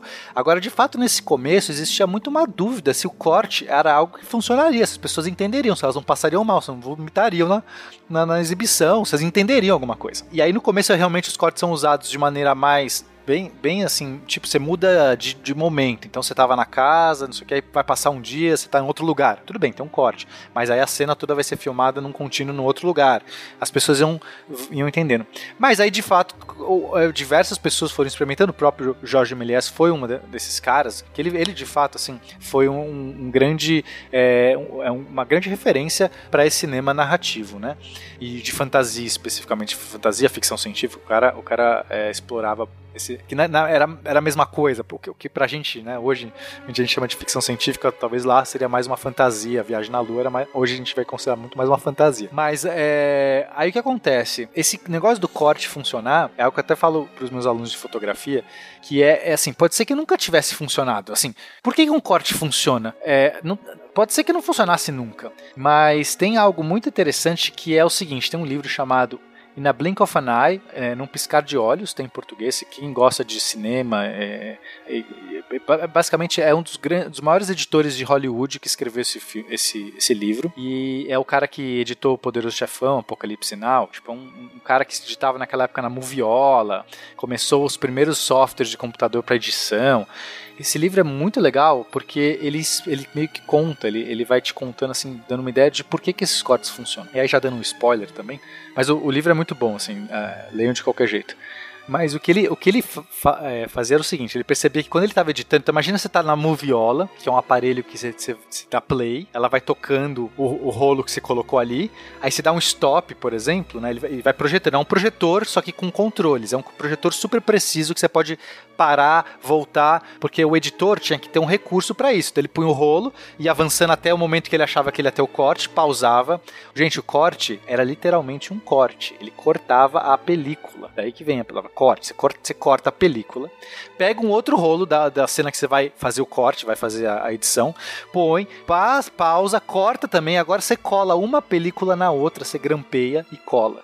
Isso é um corte. Aí se você errou, se você não gostou, você tem que desgrampear, trocar. É uma coisa maluca. Como é que era possível ter cinema assim, maluco? É, aí ele percebia, né? Então, olha, olha só, você não vai querer errar um corte, certo? Se a gente eu tô falando que é tudo um processo complexo, você quer cortar de uma maneira muito precisa. O método que ele usava era o seguinte: ele tava lá assistindo, e aí ele sentia que era o momento do corte, ele dava stop. Aí ele anotava o número do frame, digamos, do frame 270, 271, vai, parou no 271, aí ele anota. Aí ele volta, toca de novo, e quando ele sente o momento, ele dava stop. E via. Se fosse o mesmo frame, ele fazia uma terceira vez. Se ele conseguia parar três vezes seguidas no mesmo frame, aí ele falava, ok, aqui é o momento do corte. E cortava. certo? É, tipo, porque era uma, era uma arte, você fala assim, cortes ideal. Assim, por isso que eu falei, esse, esse livro é muito legal, porque a gente hoje não tem nem noção, assim. Hoje você corta onde você quiser várias vezes e não gostou, você descorta, assim. Hoje É- tem Ctrl é, Z. a gente tem ter Ctrl Z, Pois se é. arrasta pra esquerda, pra direita. Quem trabalha com, com software de edição nu- nunca, nunca vai pensar em tentar pausar três vezes no mesmo frame. Mas aí o que, que ele percebeu, esse cara, né? O, o, o- chama Walter Murch, o, o, o, o autor. Ele percebeu que ele depois de que ele desenvol- desenvolveu esse método e tal, ele começou a pausar várias vezes. Ele, ele- ele notava que quando ele pausava, que ele era o momento certo, que ele pausou certinho ali, ele percebeu que tinha alguém piscando na cena. Ele começou a achar curioso. Eu falei assim: nossa, olha, foi bem nessa hora que o cara piscou, eu pausei. Ele não fazia de propósito. Ele começou a notar que o momento que ele sentia, que era o ideal da- do corte, tinha o, a pessoa que estava falando, etc., piscava. Aí ele começou a perceber que talvez o que a gente, é que essa experiência do corte, a gente vive sim no nossa, nosso dia a dia. Quando você está falando com alguém e você pontua alguma coisa, a gente não pisca só para lubrificar os nossos olhos. A gente pisca também para endireitar nossos pensamentos, para você dar uma pausa. Você você tá no lugar, eu tô indo para cozinha, aí vou pegar a água, eu viro, eu pisco também. E, e nessas conversas, nesses momentos, a gente tá sempre piscando, e o piscar é um corte. Você pisca, você limpa a tela e você tá já olhando pro outro lado. Talvez essa sensação do corte, ela não é tão alienígena assim. E aí ele cria essa teoria dele. Por isso que o livro se chama, inclusive, Num Piscar de Olhos. Que é meio que a gente já tem, a gente, na nossa vida cotidiana, embora seja um contínuo, ela não é um contínuo. A gente seleciona os pontos de corte, porque não vale a pena a gente ficar guardando tudo. A gente vai cortando, vai seccionando, e a nossa memória, inclusive, vai sendo baseada nesses cortes que a gente faz. Então talvez isso, né, é uma teoria dele, justifique porque com corte funciona no cinema. Eu acho isso maravilhoso. E citando aqui os, os maiores especialistas de cinema do Brasil, uma frase que eles não disseram, mas poderiam. Quem nunca tava numa cena tranquila, piscou e foi pra uma cena de ação rolando uma ribanceira, por exemplo. Eu ia falar algo parecido que todo dia a gente tem um corte temporal, né? Que é quando a gente é- vai dormir e acorda. Meu Deus. Tem, tem esse também. Tem esse Normalmente é na mesma cena que a gente É, acorda. já- né? É complicadíssimo quando tu acorda em outra cena completamente diferente. Uma cena de crime, por exemplo, é sempre um problema. É, mas enfim. Mas, mas é interessante, interessante a hipótese do cara, né? Que de fato nós vivemos um- uma sequência de cortes aqui a cada piscada. E agora o Pena acabou de fazer a maldição da piscada. Você, ouvinte, vai ficar prestando atenção Sim. a cada vez que você pisca. É por isso que vocês pararem pra ver cenas que tem personagens que não piscam costumam ser takes longos. Que nem no, no Farol, por exemplo. Ah, é? Tem, tem realmente essa vinculação? Não, eu, eu tirei isso da cabeça, mas eu acho que sim. Puta, caiu, obrigado por essa. Nessa Ok. cena ele No não filme pisca. do Farol tem o bumbum do, do, do Pete, do, do próximo É. Batman, e ele não tem o bumbum de Batman. Espero que tenha enchimento na roupa dele. Porque Batman tem que ter bumbum, né? Tem que ter bumbum. Oh, meu Deus. Porque a capa, quando ele tá, quando ele tá assim no alto do prédio, o vento bate, tira a capa, o que que tu vê? Bumbum do Batman, sem dúvida. Justo. Mas assim, só pra deixar claro pro ouvinte, não é toda piscada que é um corte, mas quando você corta o momento, você pisca. Uhum. Tipo, né? Cara, a gente saiu de piscada pra bumbum do Batman. e eu queria saber quanto que a gente vai voltar pra história. Agora Piscou, vai tocar perdeu. Bum Bum Tantan. Bumbum Ah, tantã, maravilhoso. Bumbum tantã. o, o ritmo da pandemia. É, naquele momento, a gente. Bom, voltando aqui então pra história, como, como di- disse a Ju.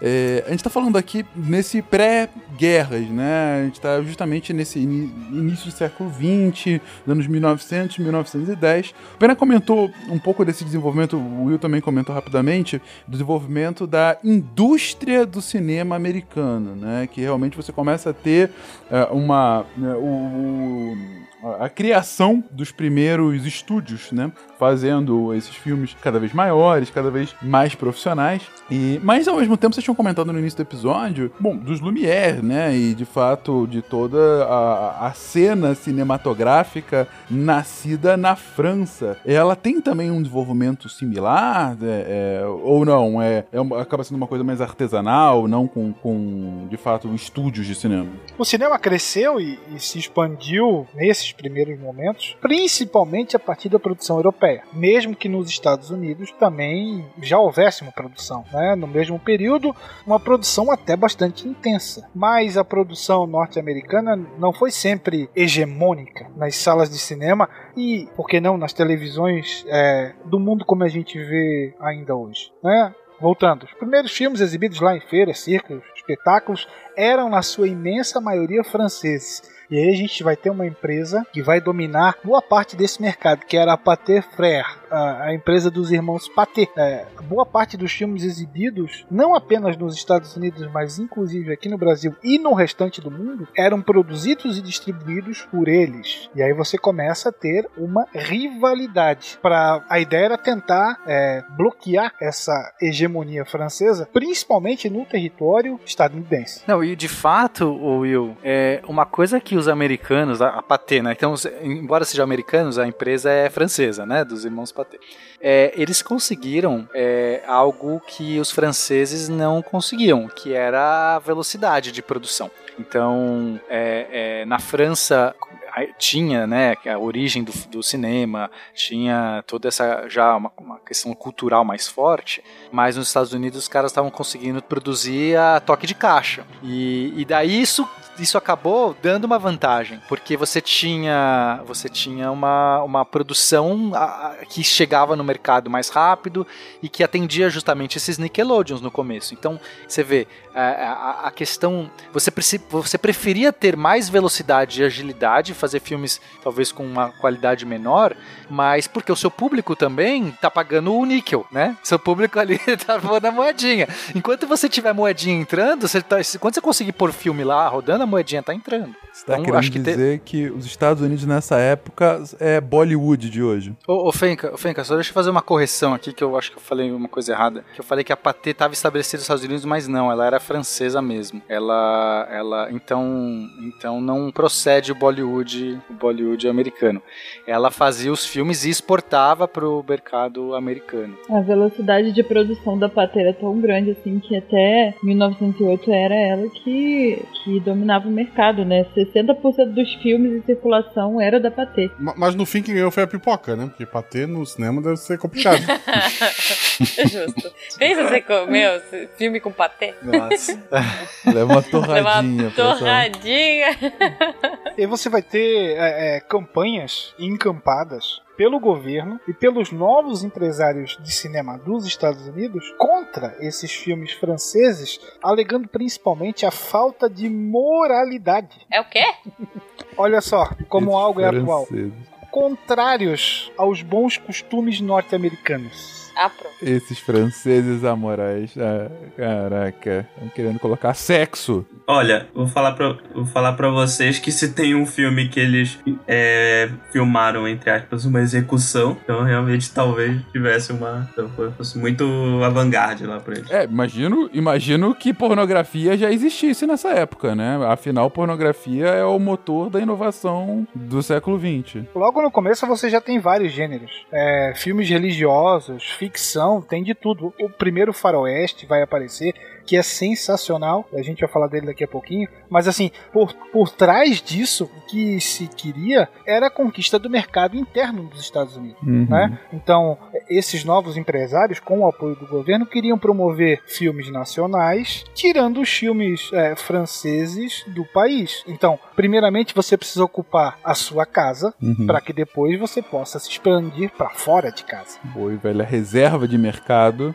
e aí depois para tomar o mundo. E é o que acontece, né? Digo, quando. Principalmente quando vem a, a- a Primeira Guerra e a. Bom, a virtual destruição da França, aí os Estados Unidos têm terreno livre pra, pra dominar esse war cinematográfico global, né? Vai ser nesse cenário, inclusive, que os empresários dos Estados Unidos constroem um distrito na cidade de Los Angeles que serviria para alojar as principais empresas do ramo cinematográfico, objetivando a expansão da produção e abarcando espaços de, de exibição da- das salas no seu próprio país, né? E depois em grande parte do mundo. Era o início de Hollywood. Olha aí. Onde a gente vai jogar esse monte de, de artista que faz cinema? Ah, pra lá, perto do deserto, lá, naquele rolê. Paga eles lá. Então, assim, você tá realmente criando um cenário para que aquela indústria é, é- é o que a gente viu depois no, no- tipo Vale do Silício, né? No caso foi de fato Hollywood. Vale da película. ser Um, vale da película. O Vale da obrigado, película.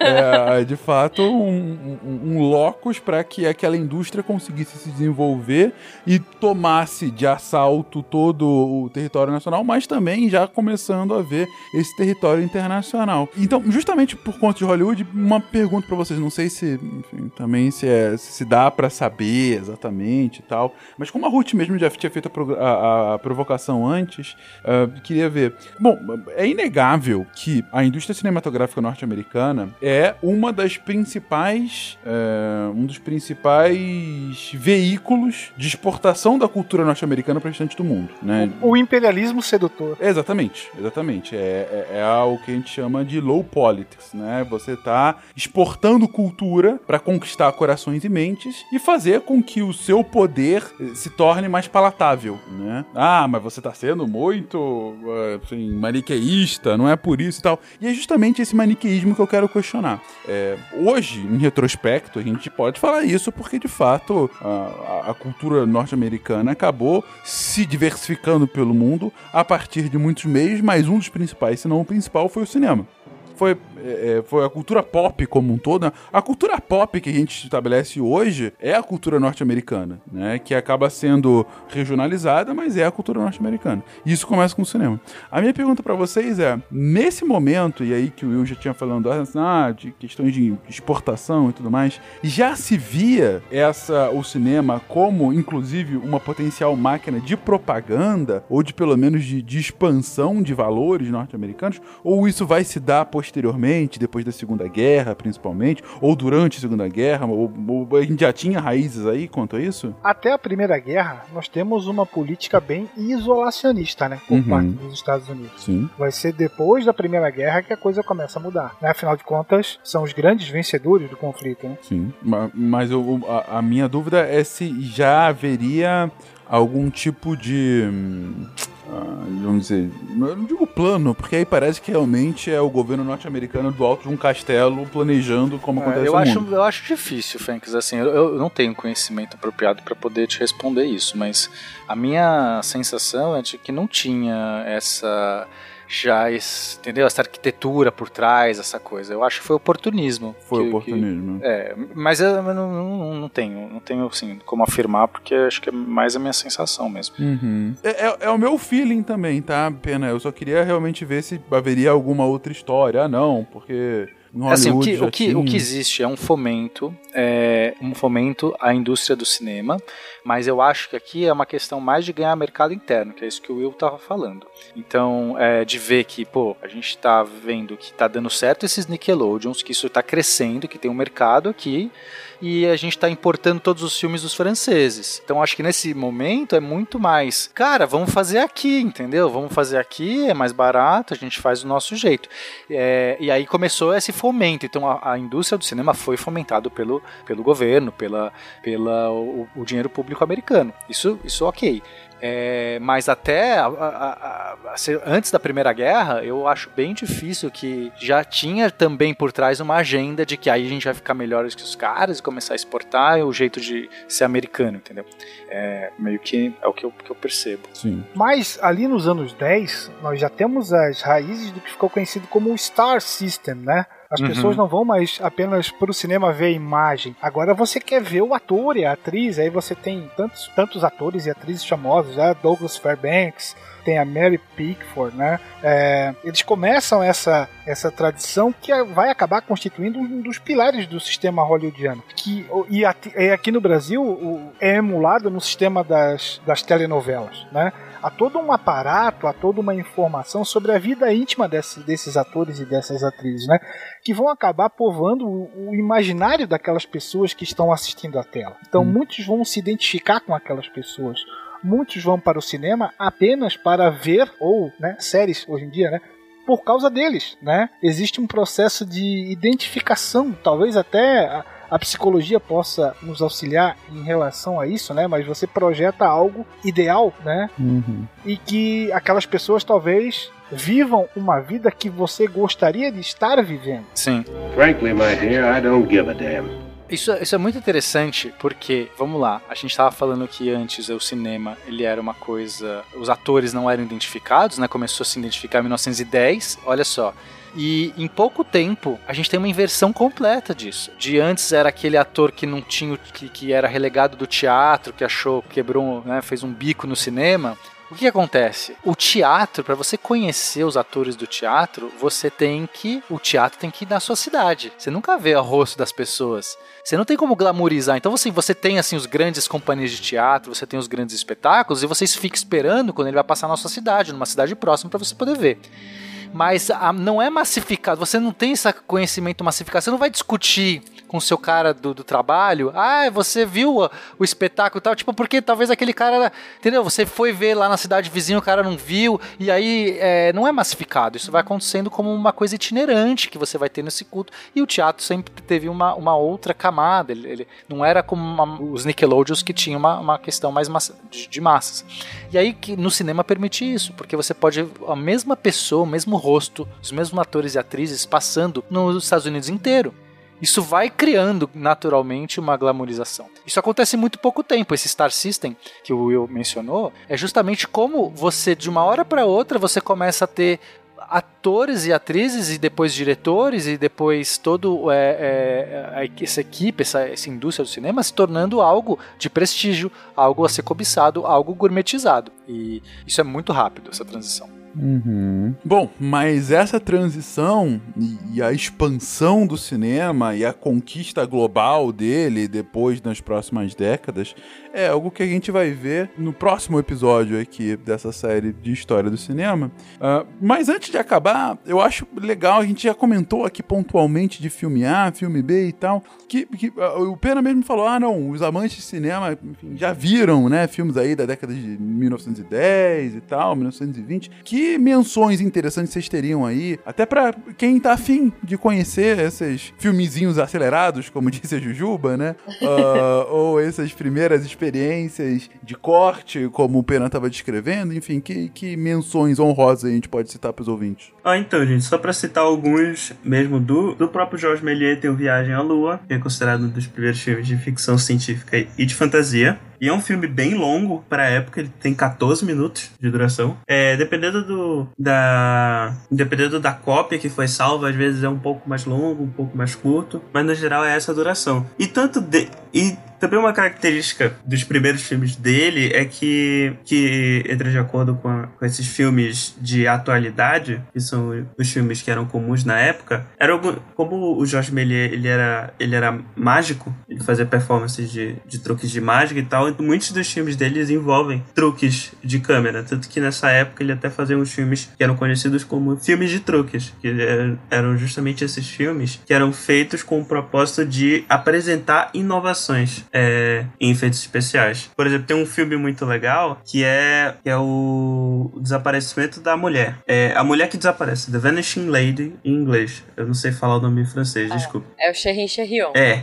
Então, é basicamente um, um, truque de mágica, só que filmado. É, é uma mulher, é, é ele apresentando como o mágico. Aí ele coloca uma mulher no meio de uma cadeira, numa cadeira no meio do frame. Ela senta na cadeira, ele põe o pano por cima, e depois a, a mulher magicamente some, né? Que é o, o, o, corte, no caso, que eles fazem. Também é considerado o primeiro spoiler da criada no cinema, que o título já entrega tudo que vai acontecer. Né? Não, é que acontece mais coisa no curta. E, tipo, é muito engraçado porque eles são bem curtos. Mas a mulher desaparece? Desaparece e depois tenta reaparecer. Então é spoiler. É. Só que depois tenta fazer Spoiler! reaparecer. E aí aparece um esqueleto. E depois desaparece o esqueleto. É, é bem, é bem divertido, na real, de ver. Tá, se não tinha tido spoiler antes, agora tem. Gente, o, o filme de 1898, tá? Vamos ser franco. Estragou a experiência pra quem não viu. E tem vários outros filmes dele nesse sentido. É, mas bom. enfim, no- na, nas na página da Wikipédia, em inglês, tem vários desses curtas. Nas páginas do- dos filmes, tem os filmes, já que são todos são domínio público hoje em dia. Vocês podem ver ele na página da, da Wikipédia. E é bem legal, é, inclusive eu tava vendo alguns aqui durante a gravação. Do- inclusive, domínio público. Durante a gravação. Durante a gravação. Olha só, não tô prestando atenção na gente, Caio. É, domínio público de filme é 70 anos também? Vocês sabem? Eu não sei. Bom, eu só faço perguntas difíceis, gente. Desculpa. Ignora, editor. Só que uma vez a gente tentou fazer um Cine Missangas, É. o filme era domínio público, É. mas a música que tocava no filme não era e a gente tomou um strike É meio. verdade. Fica aí o registro. Aí eu acho que também depende muito do estúdio, né? Tipo, sei lá, eu acho que os filmes da Disney. Deve rolar uma, uma parada contratual muito forte aí. Se se tiver algum ouvinte que manja disso, mas eu acho que é, os caras devem ter algum esquema pra não deixar em domínio público essas É coisas. pacto o nome que fala. Não, é porque eu sei que livro, domínio público, pelo menos no Brasil, são 70 anos, né? Então, depois de 70 anos, você pode publicar sem, sem qualquer problema de direito autoral e tal. É, eu queria ver se esse filme tinha a mesma lógica, né? Porque, em geral, copyright você, pega de uma mídia pra outra e tal, e só, só traduz. Mas, enfim, deixa pra lá. É, outros filmes, gente, a, a serem citados?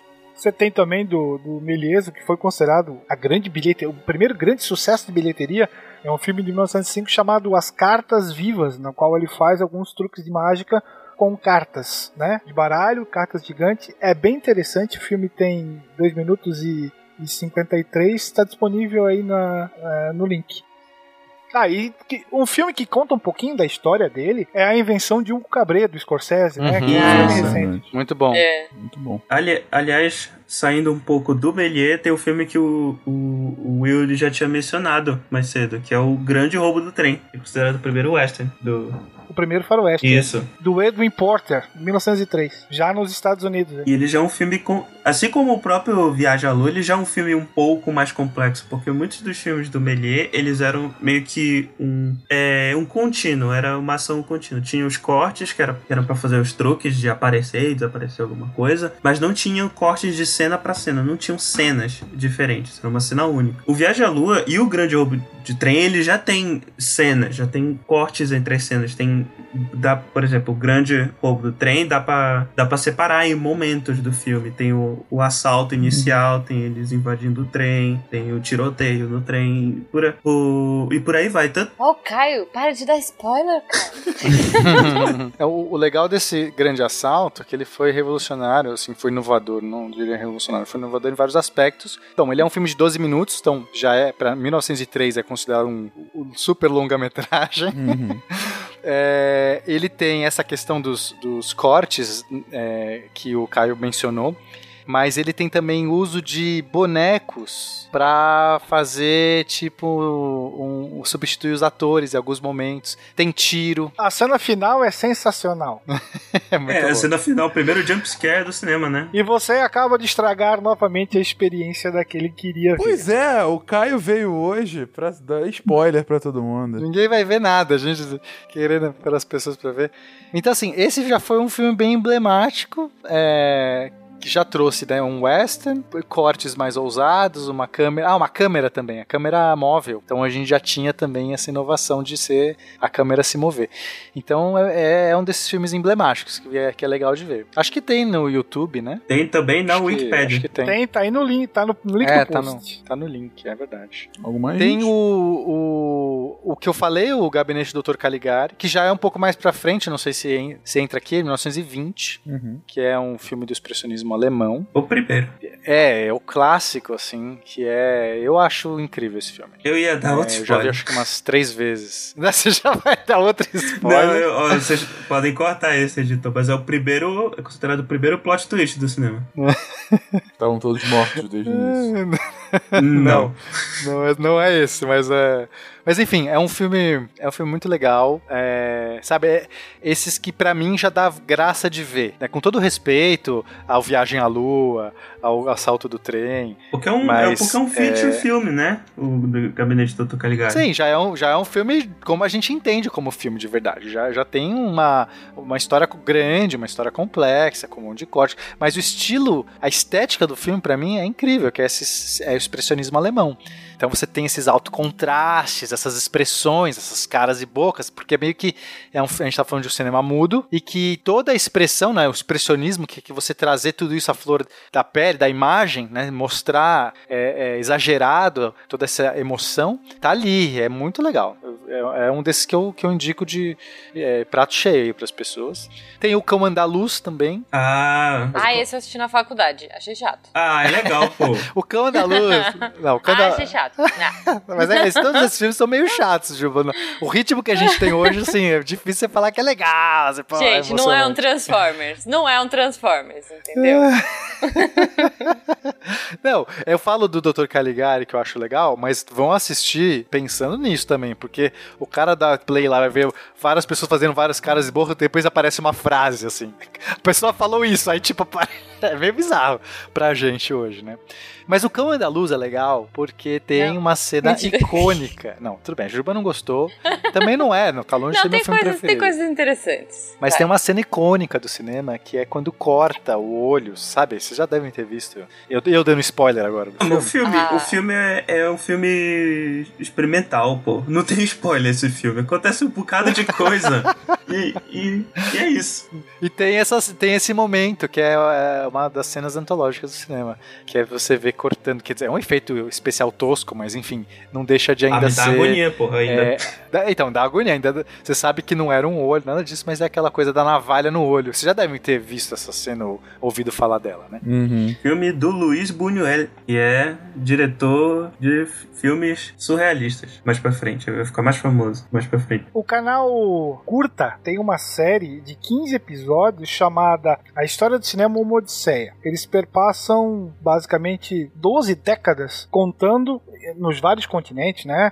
eh, milhares de filmes contando a história eh, e as inovações da indústria cinematográfica. Começa em 1895, o primeiro episódio, vai até 1918 e assim sucessivamente. É produzida pelo Mark Cousins. É bem interessante. Cada episódio tem em média 60 minutos e é bem detalhado. Aliás, aliás um, outro- um outro filme que eu quero citar aqui é. Ele, ele é importante por, por vários motivos. É um filme francês de, de 1915 a, a 1916. E ó, vocês prestem atenção que tem duas datas, porque na verdade ele é um dos precursores das séries que as pessoas adoram ver hoje em dia. O, o seriado, ele surgiu no cinema, pra quem não sabe, inclusive. E esse filme é um dos primeiros a fazer muito sucesso na época, que é Os Vampiros. E não sei se vocês já ouviram falar desse filme. Eu, eu, eu acho que eu já vi esse filme. Eu não cheguei a ver Eu acho ainda. Mas eu sei que, tipo, ele é um, um marco na história do cinema. E a premissa dele é um filme. É um filme policial, basicamente. Que é um, um grupo de, de jornalistas que quer tentar é, pegar um, um grupo de criminosos que são conhecidos como os vampiros. Assim. O filme não é de vampiro mesmo. E ele é um filme que tem vários episódios, por isso que é seriado. Inclusive, ele tem 10 episódios. Duração que varia de 15 minutos a uma hora para cada episódio. Então, no total, ele tem mais ou menos 7 horas. E por isso, ele é considerado um dos filmes mais longos já feitos. O que marca muito, é, a gente falou muito do, do cinema, mas aqui é o cinema sem seus grandes atores, né? Billy Madison é um filme de 95, ele foi escrito e atuado por Adam Sandler, é o primeiro grande filme dele e que marca esse incrível ator que tá aí, né, até hoje fazendo sucesso no cinema. Obrigado.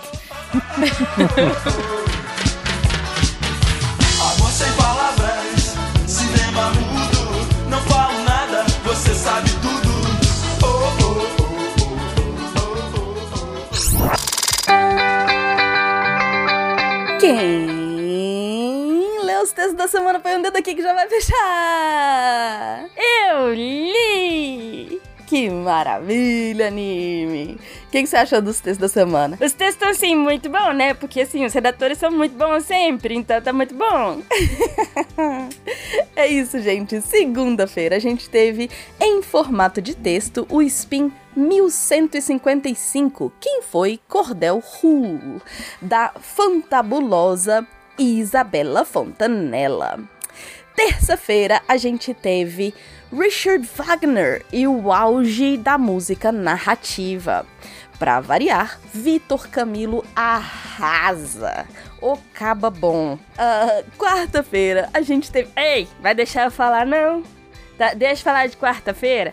Quarta-feira teve a má elaboração do luto e suas consequências. É a continuação daquele texto da semana passada, da Jill. Isso, gente, esse texto tá assim, tá incrível. Eu fico sem palavras. A Jill é maravilhinda. E quinta, anime? Quer falar de quinta também? Quinta-feira teve Rastejando até Belém. É uma resenha que quem fez foi a Samantha Martins. Gente, Samantha é incrível. Falei pra ela que ela deve, devia ser paga pra fazer essas resenhas, porque ela escreve muito bem e as resenhas são sempre incríveis. Eu fico com vontade de ler absolutamente todos os textos dela. todos os textos que ela resenha. Ah, Sexta-feira teve texto do Luiz Felipe. um, o mimimi e a violência sublimada. Ele traz um tema importantíssimo sobre a questão da linguagem e violência. Eu sou suspeita porque, né? É De linguagem. Mas eu vou dizer que esse não ficou um texto muito fácil de ler, não, como a gente tá acostumado. Mas é um texto incrível, tá valendo muito a pena. É isso. Se você também quer se tornar um redator deviante, manda um e-mail para contato@saicast.com.br. E todos esses textos que você me ouviu falando aqui você encontra em www.deviante.com.br. É isso. Aqui é a Debbie Cabral, editora do portal Apagando a Luz da Torre Deviante. E anime! Este programa foi produzido por Mentes Deviantes. deviante.com.br Este programa foi editado por Tapcast. Edições e Produções de Podcast.